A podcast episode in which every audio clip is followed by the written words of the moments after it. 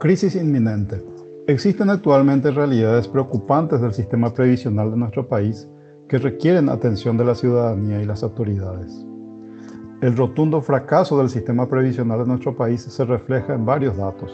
Según un estudio de técnicos del Banco Interamericano de Desarrollo, presentados recientemente, al año 2020, solo el 14% de las personas mayores de 65 años recibían una jubilación o pensión de alguna de las cajas de jubilaciones contributivas públicas y privadas que tenemos en el país.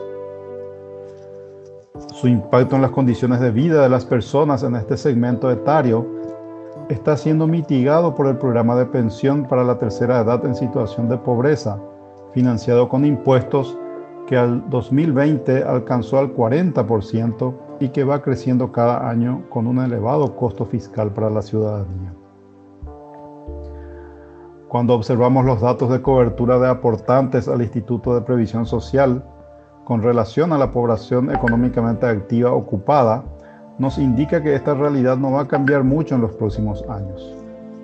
Los aportantes al IPS representan solo el 38% de su población meta, trabajadores en relación de dependencia del sector privado, y apenas el 20% si consideramos la realidad que incluye una gran proporción de trabajadores por cuenta propia quienes no están cubiertos por, ningún programa de jubilaciones.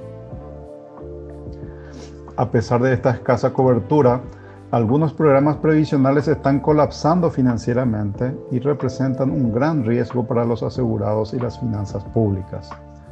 Por un lado, la caja fiscal de jubilaciones de funcionarios públicos tiene un déficit creciente de caja que este año consumirá recursos tributarios por 140 millones de dólares. Según las proyecciones de los técnicos del BID, este déficit se mantendrá en 0,4% del Producto Interno Bruto anualmente, solo gracias a la utilización del Fondo de Reserva, pero que terminaría a más tardar en el año 2028. Por lo tanto, a partir del año 2029, el requerimiento de fondos del Tesoro saltaría al 1% del Producto Interno Bruto con tendencia creciente. Los programas de mayor liberalidad como el de policías, maestros y militares requerirán tasas de aporte absurdas del 49, 31 y 69% para lograr el equilibrio financiero en el año 2030 una muestra clara de la inviabilidad.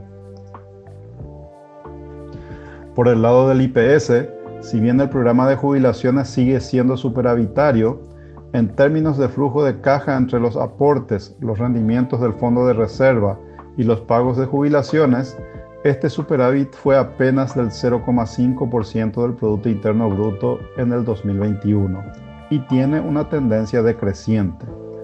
Más grave es la situación del Fondo de Salud, que tiene un déficit crónico, creciente y últimamente explosivo. De los aportes obrero-patronales del 23% de las remuneraciones de los asegurados, el 39% está destinado por ley a financiar los costos de la cobertura de salud que el IPS presta a sus asegurados. Pero estos recursos son absolutamente insuficientes para solventar las prestaciones comprometidas según cálculos en base a datos del IPS, el déficit del programa de salud pasó de 70 millones de dólares en el 2018 a aproximadamente 187 millones de dólares en el 2021, representando el 0,5% del Producto Interno Bruto, un crecimiento exponencial. Estos sucesivos déficits han acumulado una importante deuda con proveedores y con el propio fondo de jubilaciones, de cumplimiento imposible en las condiciones actuales. Las autoridades del IPS han, han, planteado un nuevo préstamo del Fondo de Jubilaciones al Fondo de Salud para honrar los compromisos.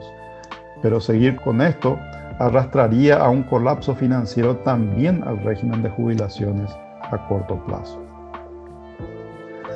Por su magnitud y características estructurales, estos problemas no se resuelven con parches tampoco se pueden desatender porque una crisis está a la vuelta de la esquina. Es necesaria la creación de una superintendencia de jubilaciones y según los estudios del BID, se requieren importantes ajustes en la caja fiscal para recuperar el equilibrio financiero básico. En el caso del IPS, se debe separar la administración del sistema de jubilaciones para preservar sus fondos y unificar el sistema de salud del IPS con el Ministerio de Salud, creando un esquema de financiamiento adecuado para el mismo. Son reformas complejas, sugeridas desde hace tiempo, que nunca tuvieron prioridad.